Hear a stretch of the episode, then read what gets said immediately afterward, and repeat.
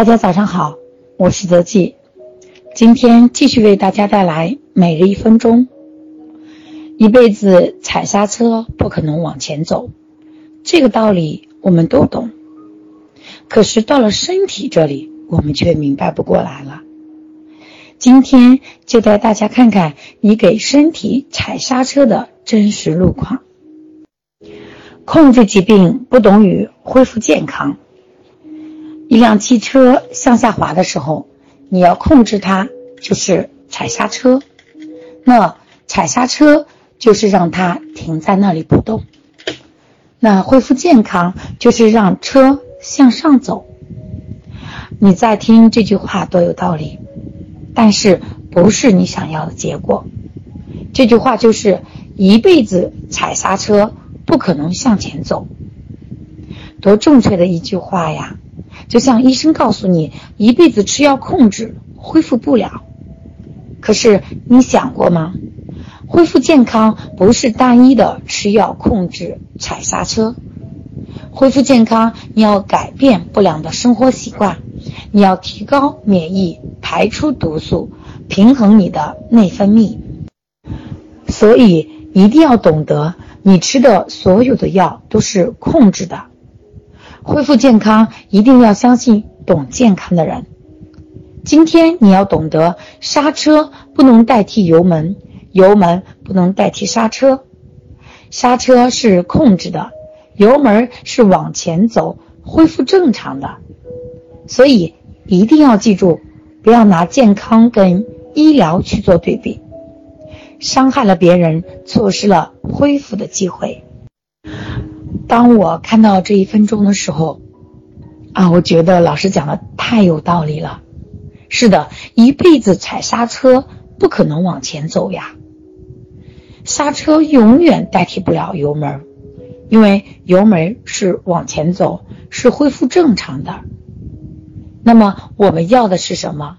我们要的是加油门，不是给身体控制在五十九分，我们要的是往一百分去跑。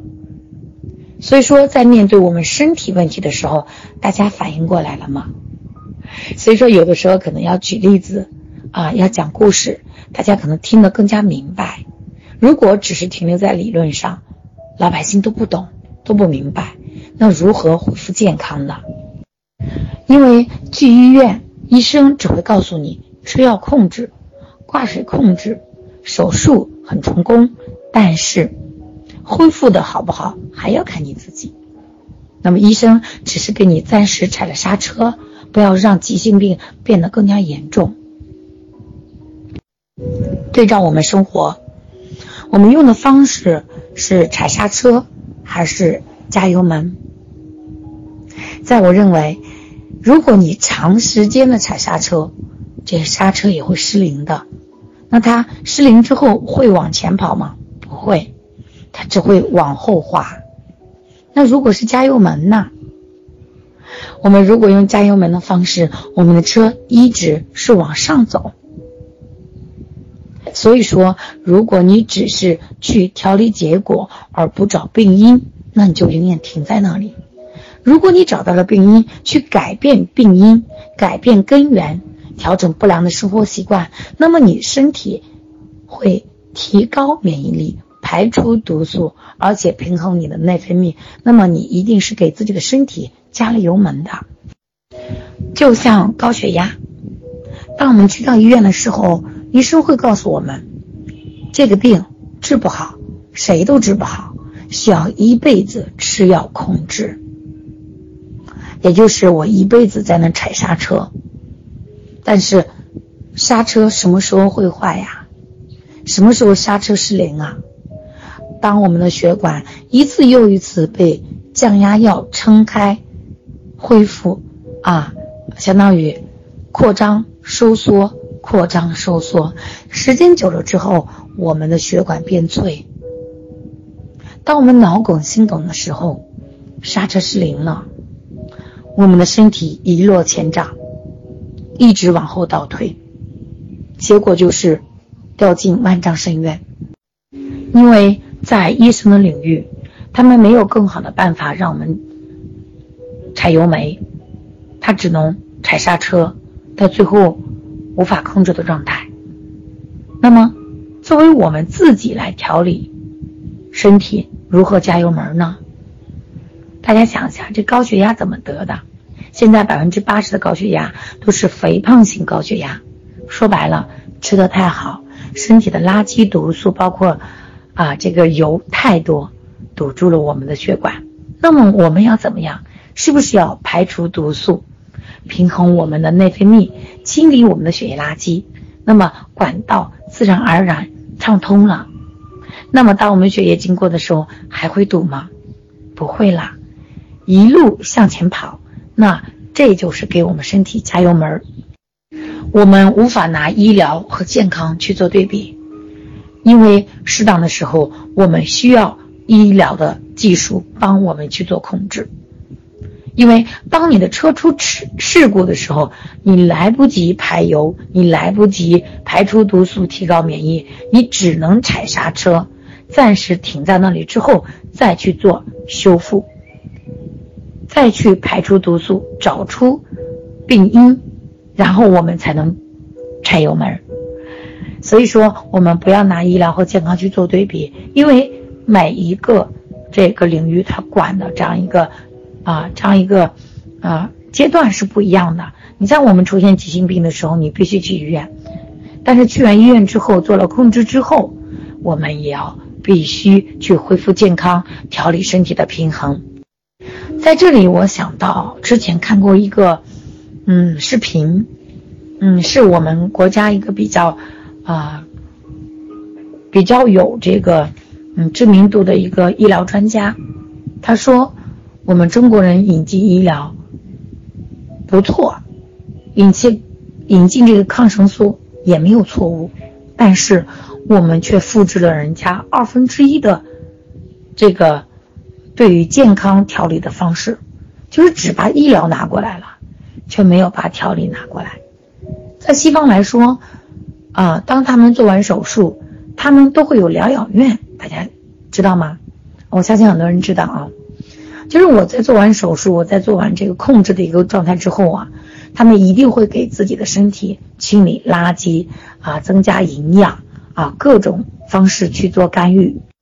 手术和疗养是一个整体，我们却只拿了西方国家的医疗部分，却没有拿他们的疗养部分，所以说我们是不全面的。也出现了很多的过度医疗啊啊，只是医疗啊，只是踩刹车了，不去踩油门了，所以说我们没有复制到位啊。这里啊，这个视频给我影响非常大。好，原来西方国家的这种医疗啊，西医它并没有错误，错在我们用错了，我们只复制了医疗部分，却没有复制他们的疗养部分。他们用营养来干预，用排出毒素来干预，但是我们没有看到。所以说，在这里我们不要拿健康跟医疗去对比。那么，通过今天这样一个例子，你是否明白了？当我们医疗没有恢复健康疗养的部分，那么疗养在哪里？在我们自己身上。即使西方国家有疗养的成分，但是如果坏习惯不改，那么后期疾病仍然会复发。所以说，真正的健康，我们要交给。谁？是不是自己呢？如果说您只想把所有的疾病交给医院，或或者交给某种方式和产品，我觉得那您可能这个路可能就走偏了。为什么？因为真正的健康在你身上，在你自己的手里。所有的产品，所有的好的东西，它没有办法让你喝水。没有办法让你正确的吃饭，没有办法改掉你熬夜的习惯，更没有办法让你不胡吃海喝呀。所以，遇到问题的时候，我们一定要向内看。就像你经历家庭关系不和谐一样，难道错误就在别人身上吗？我们不需要做出改变吗？好了，今天的一分钟我就为大家分享到这里。我希望我最后的一句话能引起大家的思考，想一下。疾病可不可以对照家庭生活？可不可以对照夫妻关系？又可不可以用在我们教育子女上？只要你听明白了，我相信你不仅能调理好你自己的身体健康，你也能把自己的家庭经营的幸福美满。好了，感谢大家的聆听，今天的一分钟我就分享到这里。如果我今天的一分钟你有所感悟，真的呼吁大家能站出来，讲讲你的感受。因为你不说出来，我永远不知道你的想法，我也没有办法因人而异的去在群里给大家做分析，这样子我们才能帮助更多的人，帮助自己。你的分享就是你的出口，你生活的出口，你身体问题的出口。你不打开出口，水怎么往下流？我们怎么能看得到？所以说，为什么让大家做出分享？这也是我一直在群里呼吁的。我希望你听懂的，你真的会出来分享。如果你没有听懂，可能我的分享对你来说一点用处都没有。好了，今天就和大家分享到这里。如果还有不明白的地方，大家可以关注我的公众账号“杨泽记”，木易杨，恩泽的泽，百年大计的计，进行咨询留言。最后，感谢大家的收听，我们下期节目再见。